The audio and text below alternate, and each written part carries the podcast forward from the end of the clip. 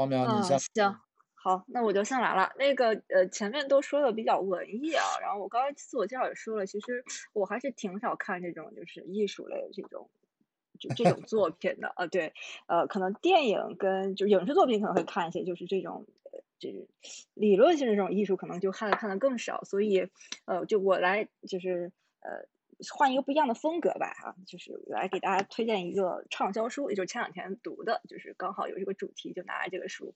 呃，这本书叫做《随机漫步的傻瓜》，就是它其实它这个作者叫塔勒布，是一个比较呃知名的这种金融畅销书的作家。然后他给我的一个这个体会是，他给我了一个视角，就他用一个随机性的这种现象来去解释这个世界上发生的事情。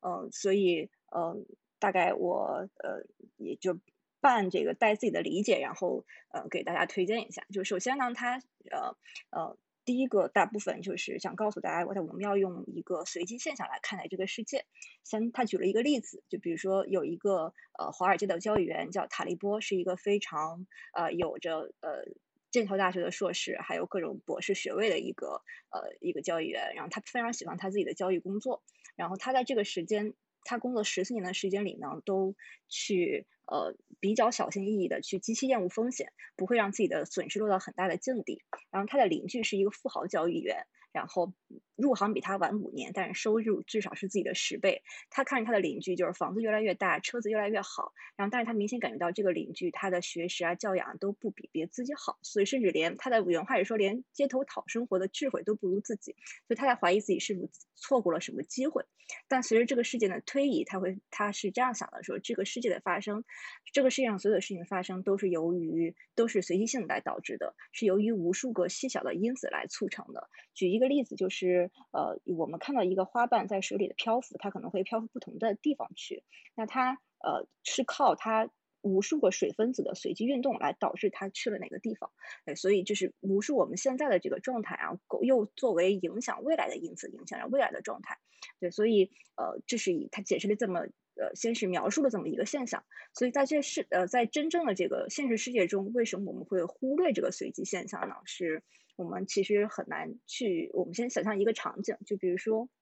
我要跟一个呃好朋友出去吃饭，然后我心里想这顿饭是这个我来付钱，那好朋友会想这顿饭是他来付钱。那这顿饭的话，以后我们可能会争执一下，哈，来谁来付钱？然后按照本书的一种理论呢，就是我在这个事件里面，从概率来上来说，呃，我其实呃可能这顿饭是我的朋友付的钱，但从概率上来讲，我已经付了一半的钱。那把时间拉长，我跟这个朋友可能会吃五十年的饭，那我俩付的钱肯定是接近于总花费的一半一半。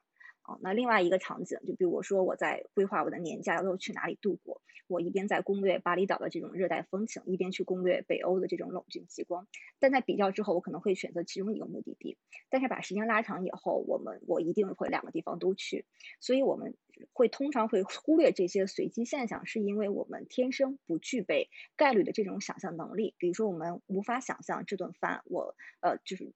本来是我朋友付的钱，但是我想象我是付我付了一半的钱，我也无法想象我这次旅行一一半在热带，一半在极地，对，所以呃，他试图来去给这个随机现象去做一个归因，就是说呃，他引用了一个哲学家的一个理论来去试图给这个随机现象做一个归因，然后他认为就这个哲学家叫叫做波普尔，他认为这个世界上有两类理论。一类是呃，一个类一类理论是经过检验，并且以适当的方法已经被驳斥为错误的理论；一类理论是还没有验证，也并没有尚未遭到否证，但将来有可能被证明为错误的理论。就是他认为世界上没有一类是正确的理论。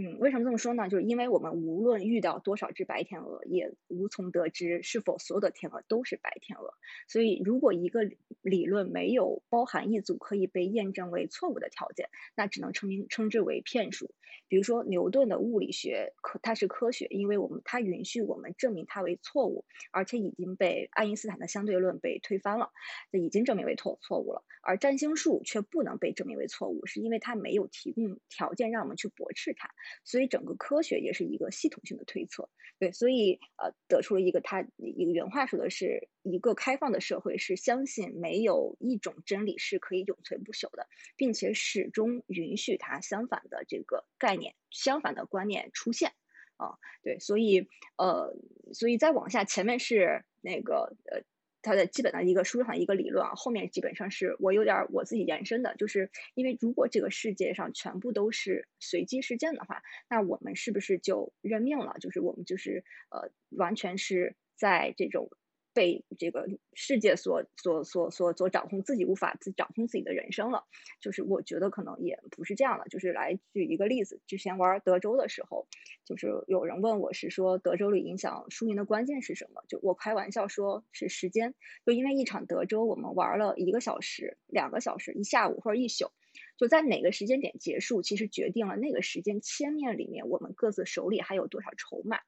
那从这个角度思考下去的时候，呃，然后也从这个随机理论来讲，我觉得在其实我们可以有两方面去努力，一个是我们去拉长这个游戏的时间，我们去选择参加那个时间最长的游戏，这样就可以规避短期的一个小时、两个小时、一下午的这种短期的随机给我们带来不可预期的风险。就可能的话，这件事情可能尽可能的与生命等长。就流行的话来讲，就是长期主义。所以我觉得，就是看雅迪，他就用这个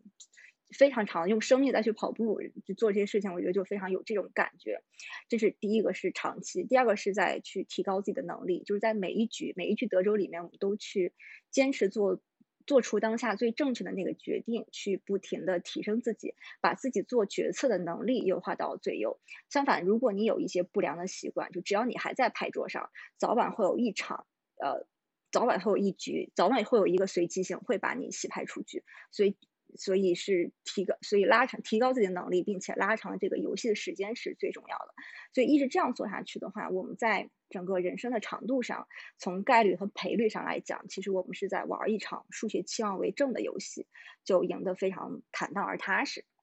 对，然后这本书基本就是说了一个这么一个情况，然后，然后它里面还呃引用了一些呃很多的这种嗯呃现实现实，然后还有一些引申，对。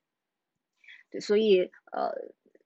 我自己这这个德州的扑克那个游戏是我自己对它引申。然后回到刚才那个他开头那个文章，他讲的那个交两个交易员的故事，就是终于那个。塔利波的那个邻居，那个富豪的那个交易员，在一次市场份额的转换中用了高杠杆而炸毁，他炸毁就是就是呃被呃清除出局了。然后，但其实呃，我觉得他在这个书里其实虽然是说了这个结局，但是我觉得其实结局已经不重要了。就即使这个交易员一直没有炸毁，但其实我们已经学会了去如何认知这个随机性，而且呃，我们要做的是。不管在什么状况下，都能在呃应对这些随机性的时候，来去更加知道如何优雅的生存。呃，因为呃每一个人都会向自己的长期的性质去靠拢啊。对，大概就是这么一个一个一个一个理论加一点故事，然后最后的一个衍生的一个意义。对，这就是我分享的内容。谢谢黄淼啊，我觉得只要我们有读书会啊，推荐非虚构，我觉得肯定。没多久就绕不开纳西姆塔勒布啊，这是一个对对对对是的，嗯，爱的，他就是做这个概率相关和风险理解，这应该是世界级的专家。他自己当然是从事金融工作，他也赚了很多很多钱。呃，在他写了一系列的，把他的认知对世界的认知，居然都是每一本几乎都是畅销书啊。最早大家熟悉他的《黑天鹅》，对吧？到后来。呃，几年前那本《反脆弱》也非常流行。对，反脆弱，嗯，对，非常流行。然后非对称风险，对。对，呃，非对称风险，Skin the Game 啊，我觉得非对称风险，它翻译的不是那么好，对吧？我觉得应该翻译成休戚关，或者说利益攸，对吧？它应该 Skin the Game，就是你你得你得切肤之痛，是吧？我觉得有应该有这种感觉，你才能够成为利益共同体。就举这个例子，就是咱们这个小组其实就是他这本书说的 Skin the Game 的那种相关，就是。你你真的是加入了一个小组，你甚至还付出了一点点什么人民币的小代价，然后你才来参加这个活动，你就会特别认真、特别投入，因为跟你的利益息息相关，你知道吗？就是你不随便。你看我在组织野外急救的那个课，我当时是从公益的角度，因为五二死了很多人，我其实就争取了很多免费的名额，跟总部申请了几个，我自己掏钱也支援了几个，我就为了把更多的。赛事总监都聚集到一起，赶紧去上这个课，去回头改善自己的赛事。其实你会发现，真正学习，往往他们的经验，老师提醒我说，那些免费名额的同学，往往其实反而学起来不是压力最大或最投入的。呃，我一开始还不太在乎，就是后来发现我们真的班里面有那么一两个，其实感觉就不太当回事儿，大家都特别紧张、特别投入在做，反而其实那两个就是就是我的免费名额请来的那一两个，你知道吗？就是他没有那么的呃真正的，就他很喜欢这个事儿，很认同这个事儿，但是因为他缺少了一个，就是这个标题，我说 skin in the game，他不是真正的身在其中，他就不会有那种。啊，特别的投入的感觉，所以你觉得纳西姆塔勒布？我觉得他的每一本书都值得大家真正的去好好看一下。呃，反脆弱，特别是在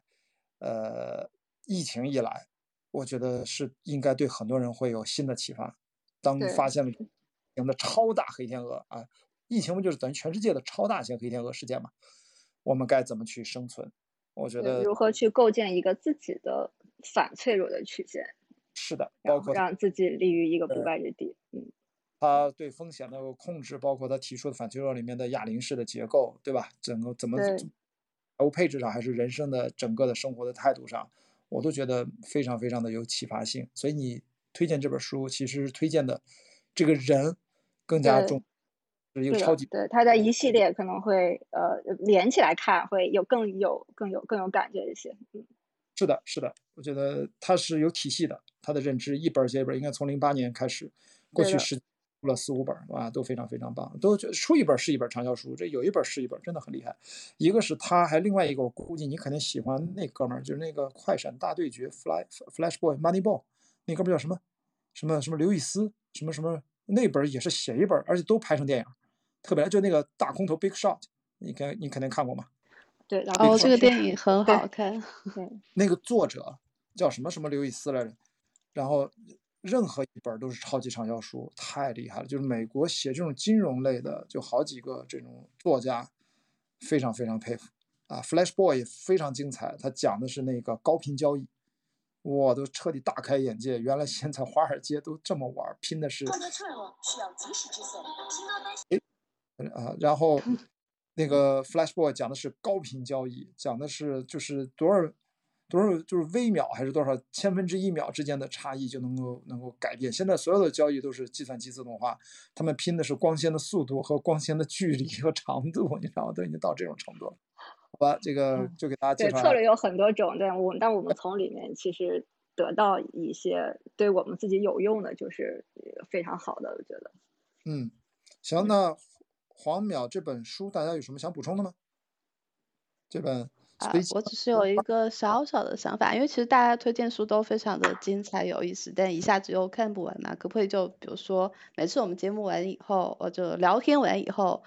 呃，大家在群里面或者是在那个有一个那个什么，是是有一个那个在线的那个文档对吧？可以大家是不是可以写一下，就是书的名字这样子，之后来回顾的时候，一呢，我。我我这边都有记录，第二呢，都是有录音的。我们这个录音也会在这个小组里面去给大家分享，大家可以去听。然后如果这个一般来说，他会转录一个文稿，我也会把转录的文好的大家，好吧？反正这是咱小组里面会到时候分发的啊，没有问题啊。好的，谢谢。嗯，那刚才思源好的，那我这一趴就先到这儿了。嗯，好，黄淼的这本。随机漫步的傻瓜，对吧？就感谢感谢他的分享，非常棒。另外可以提一点，就是这个中文翻译，我觉得实在是就是挺吃力的，大家其实也见谅。就是你不就读的时候还有很多这种词语，其实用的非常的就非常的用力啊。翻的不太好，其实就是对对。像英文对对他的书应该都是看英文版，真的就是如果有英读英文阅读能力的朋友，其实这种书读英文会逻辑会更清晰。这种书翻译不好就就非常麻烦，对的，就也挺费劲的，对对，也咱也不太妨碍就理解一下这个思想。是的，是的，